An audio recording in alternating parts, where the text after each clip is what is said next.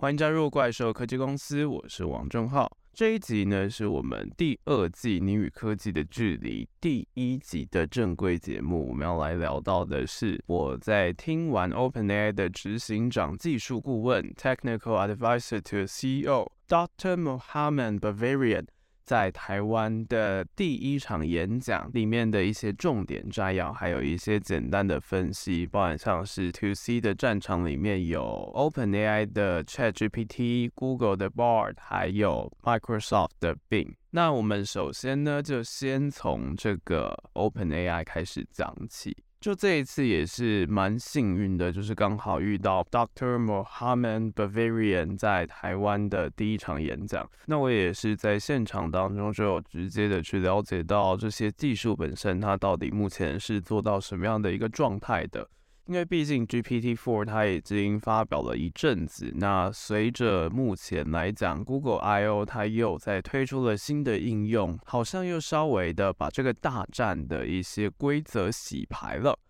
至于 OpenAI 本身，他们到底在发展 GPT 这项技术来讲，到底背后除了本身的技术来讲，还有什么样他们是觉得是必须要去注意到的地方呢？就会在这一集跟你一起来探讨。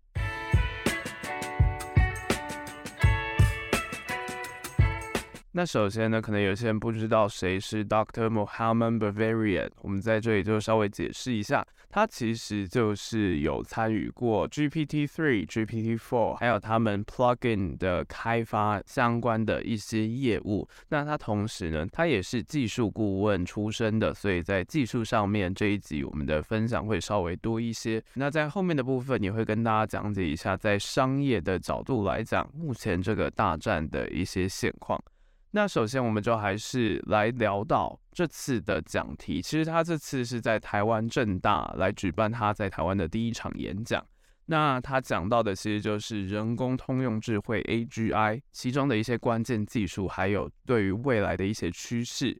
那因为是办在校园嘛，所以不免俗的都一定会有提到跟学术界啊、教育界的一些相关的应用。那我们可以先想一件事情，就是训练 AI。我们都知道 AI 有非常多不一样的形式，包含像这次出来的生成式 AI 就是新的一种。那从过去到现在呢，其实我们很大程度的都是使用深度学习的方式去训练 AI，就是透过类神经网络这样子的系统，其实已经有超过十年的技术在训练跟研发上面了。那到底为什么去年二零二二年会成为是 AI 的一个引爆点呢？为什么这个 AI 会让这么多的人都在讨论？然后也产生了一个蛮奇特的现象，就是它是自 Instagram 以后使用人数最快破亿，它在两个月就破亿的一个应用。到底为什么 OpenAI 的 ChatGPT 可以做到这么的强呢？它当然一定有它背后的脉络在，不过我们这里因为接下来的内容会稍微扯到一些比较技术层面的东西，那就先帮比较没有技术背景的人先补充一下知识。其实就 general idea 来讲啊，机器学习呢，也就是让电脑又或者是让机器学习的方式，其实有分成三种：监督式学习、非监督式学习，还有强化式学习。那这三者之间到底差在哪里呢？我们先从字面上来解。所谓的监督式学习，其实就是有人为的监督，那就是我们会先把有标记好的资料丢给电脑，让它去学习到底要怎么样去做分类。上次举一个简单的例子，我们就会直接让机器去了解说，蝴蝶是昆虫，因为它有六只脚；蜘蛛它有八只脚，所以它不是昆虫。那这样子去辨别是说蝴蝶是昆虫，蜘蛛不是昆虫，让它去找出规律，去分辨到底什么样的状况是昆虫，这就是所谓的监督式学习。那与它相对的是非监督式学习，它就不会有一个很具体的资料标记了，就会必须仰赖机器自己的分群。而机器本身呢，它就会稍微去观察一下这些现象，就会透过解析结构去找到相同特征的一些内容物件，然后自己再去分类资讯。最后一种强化式学习呢，则是一种过程未知的状态。是会根据结果去做出人类行为的反馈。也就是说，这样子它是非常强调人类反馈的一种机器学习方式。它的学习是更加深层的，会根据不同的状况去做出决定，然后不断的去试错，找到最好的方式。像是我们之前有谈过的 AlphaGo，其实就是这样子，透过强化式学习的方式去训练出来的。那 OpenAI 这样子的 AGI 到底是怎么学习的呢？在这场讲座其实就有提到，是说 ChatGPT 它的关键。它之所以可以这么样的稍微比以前的 AI 更加贴近人性，一个很大的理由就在于它的强大反馈能力。而这个能力呢，就是根基在非监督式学习以及强化式学习上面，就可以让模型从未标记的资料，还有非结构化的资料当中去学习。那要怎么样去建立这个模型呢？首先，第一阶段就是去建立自然语言训练模型 （Transformer） 的架构，就会透过像是语境分析和识别等对语言去进行分类归纳。再来呢，进行非监督式学习，就会在网络当中去大规模搜集还没有被标记的语言资料，并且进行模型的训练。那训练出来的结果呢，就是 LLM（Large Language Model） 这样子的大型语言模型。那这个大型语言模型又有什么样的好处呢？其实它就改善了过往我们对于监督式学习，虽然它比较有品质啦，但是呢，它的资料量其实很不够，但是又蛮烧钱的。这样子的大型语言模型呢，其实就让整个监督式学习的优点也保留了，另外还提供了是大量的运算资料以及大数据的一些 data。这个就是 GPT 本身的训练方式。那 GPT 训练出来的，我们都知道现在有三代跟第四代嘛。第三代来讲呢，其实 ChatGPT 它并不是 OpenAI 的第一个产品。第一个产品其实是 DALL-E 以及 GPT 三形成的 DALL-E 2，这两个不知道大家有没有听过，又或者是有没有实际去用过？如果你不知道这是什么的话，其实简单来讲，它就是 OpenAI 版的 Midjourney，透过这样的形式去想就好了。它其实就是一个以 GPT 3为基础的语言绘图模型。那这个虽然不比 Midjourney 有名，但是也是蛮值得去一试的，因为它其实也就是透过指令的方式，就有点类似于你使用了 OpenAI 的界面，再去把你想要的指令，你想要指令它画出来的东西，再去丢到这个 DALL-E 2上面，就可以完成了。后来真的让 OpenAI 爆红的，其实就是这个 ChatGPT，这个具有语言理解以及对话能力的软体。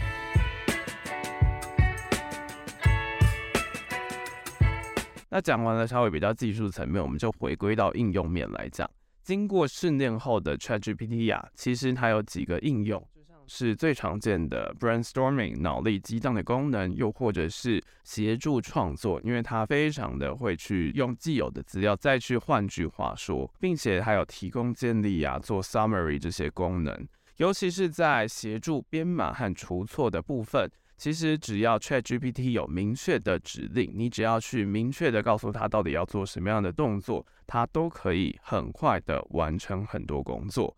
不过这个下指令啊，确实就是现在我们必须要去练习的地方，它是有技巧在的。这一部分呢，在我之后的集数会谈到。这里我们可以先稍微分享一下，其中一个我觉得蛮不错的概念，就是必须要先建立人设，以及不要一次到位这样子的观念。也就是说，你在使用指令的时候，其实我们一开始就要先说他到底他要担任什么样的角色。例如说，今天你是要请他去当文案撰写师，你就不可能直接去指定说，请帮我产生这样子的文案。因为这样子的效果，它就只是从它大型语言模型当中的一些 data 再去截取，并且再去书写它已经既有的一些最基础的框架。如果要打破比较蹩脚的一些文案，其实我们就可以先去指定说，哎，你就是一个非常专业的文案设计师，你无所不能，你知道有关文案的各种技巧。那接下来，请你帮我写出什么样子的内容？通常透过这样子再多一步的技巧，其实它写出来的东西是会更加到位的。那第二点呢，其实就是不要一次到位。也就是说，今天我们可能想说，它必须要完成照字母顺序来去排序，然后再来要以表格化的形式去呈现，并且从这些内容当中去归纳摘要。我们可能想要的是这样一连串的指令，但是对于 ChatGPT 来讲，如果我们可以分步骤让他去掌握那个逻辑到底是什么，它产生出来的准确度也是会大大的提高。好，那回过头来，刚刚讲到的是应用层面，接着我们再继续讲到的是限制面。因为这种 LLM 很多人就会蛮依赖，是说它既然它可以完成了非常多的工作，我们好像就像是聊天机器人一样，我们只要把这些指令丢进去，它就会完成。那些我们指定的工作，但是实际上它还是有非常大本质的限制，也就是源自于它是语言模型训练出来的。就像大家知道的，它非常可能会去编造事实，又或者是有些地方是会产生谬误的。就有点像是说，今天我其实想要用它来去做有关于推特现在的一些状况。如果我没有开启连上网的功能的话，其实它只有二零二一年九月以前的资料。这个时候，他就不会说马斯克是 Twitter 相关的一些负责人，所以这个也是当前 GPT 的一个限制。还有一点就是它的逻辑并不是非常的良好，以及一个最大的败笔就是它没有长期记忆，短期的注意力又不是很足，就会变成是说它记不住使用者过去的提示内容。它就只能根据那些被训练的内容进行回答，而且每次生成啊都是新的结果，也就是说，它没有办法量身打造专属于个别使用者的回馈。这一点确实就是 GPT 来讲，如果它之后要变成更加智能的情况，就现在的一个环境，个人化还有专属的功能，其实在这一点来讲，LLM 是做不到的。不过，就算有这样子的一些阻碍，它势必它之后还是会渐渐的克服。像是最近，其实就是都已经开放了全面联网以及 plugin 的功能。那至于未来的人工智慧的趋势呢，其实就会更加的除了文字以及现在已经有图片以外，会朝向影片以及音乐的制作方面发展。这个就有一个好处，就是说比起维基百科。又或者是各种的网站，它是提供给你资讯的。这个用聊天机器人当做 base 的一种模式呢，则是会有更多是有关于互动方面的一些使用者体验。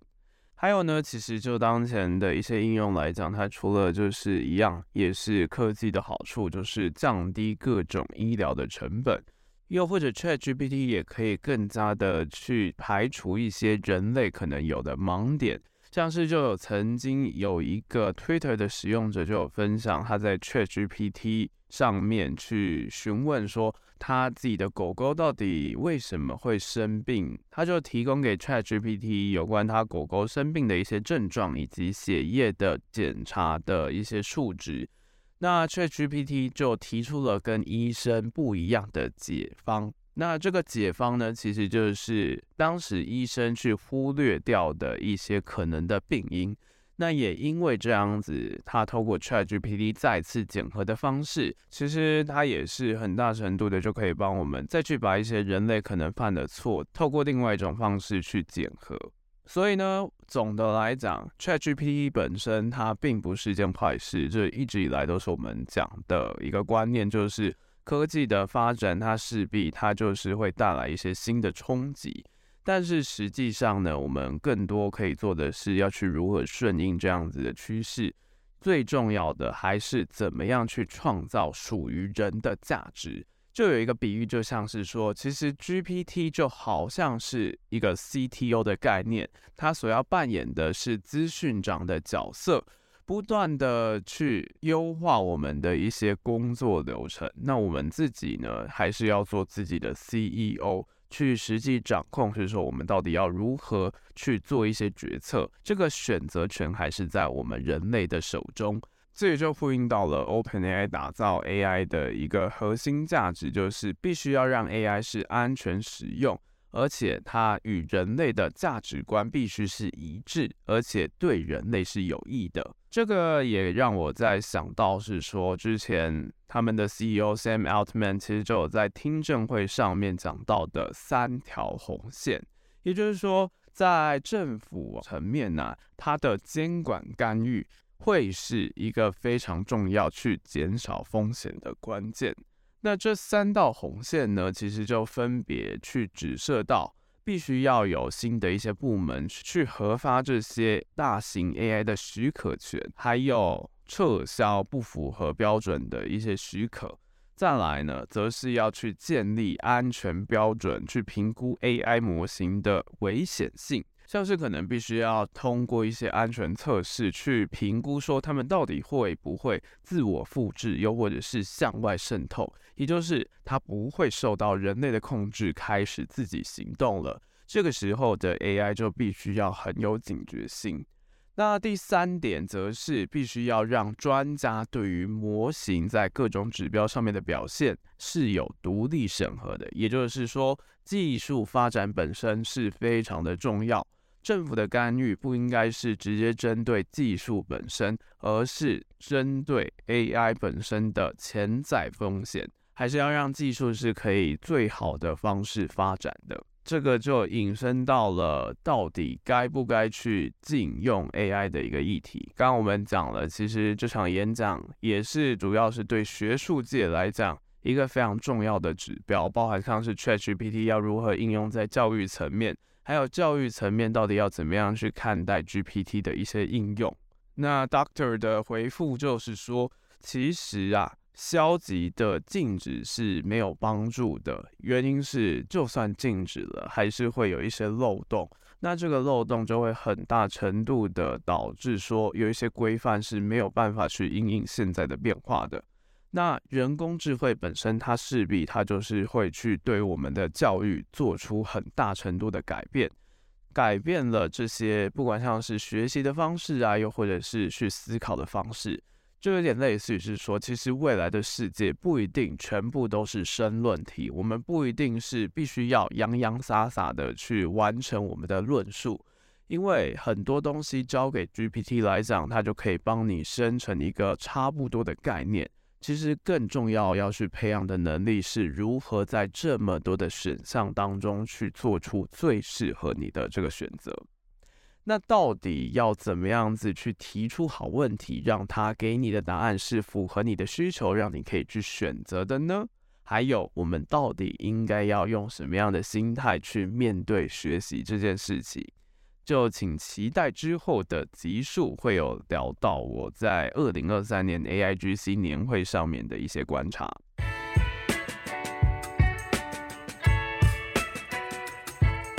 好，在这里我们做个小总结。刚我们很大程度的已经把这个 GPT 本身的背后一些技术，包含像是它是深度学习里面的非监督式学习，再加上强化式学习去打造出来的 LLM。以及它在整个现在当前世界上面的一些应用还有趋势。最后呢，我们就稍微来讲到的是说，即使这个 ChatGPT 它是没有办法去回答所有使用者的提问，包含上是在联网的一些资料，还有 plugin 上面的一些应用，目前呢都只是提供给有付二十美元的 GPT Plus 的使用者。再加上一点，就是自己实测下来，其实它的反应是没有 Bing 来的快，又或者是 Bard 来的更加的完整。所以其实呢，到底这个 ChatGPT 还有什么样的一些应用是可以让它再持续去巩固它的护城河的？这里也是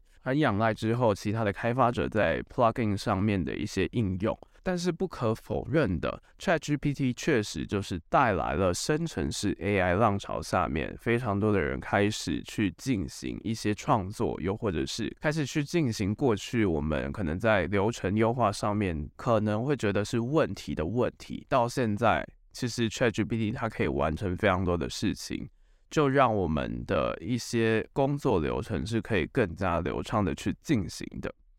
当然，因为在人工智慧的时代啊，资料的取得和分析是会更加的容易的，所以其实很大程度要 focus 在的重点就是，到底要怎么样去进行资讯的判读，以及这些资讯到底是不是正确的，这真的就是非常大的挑战。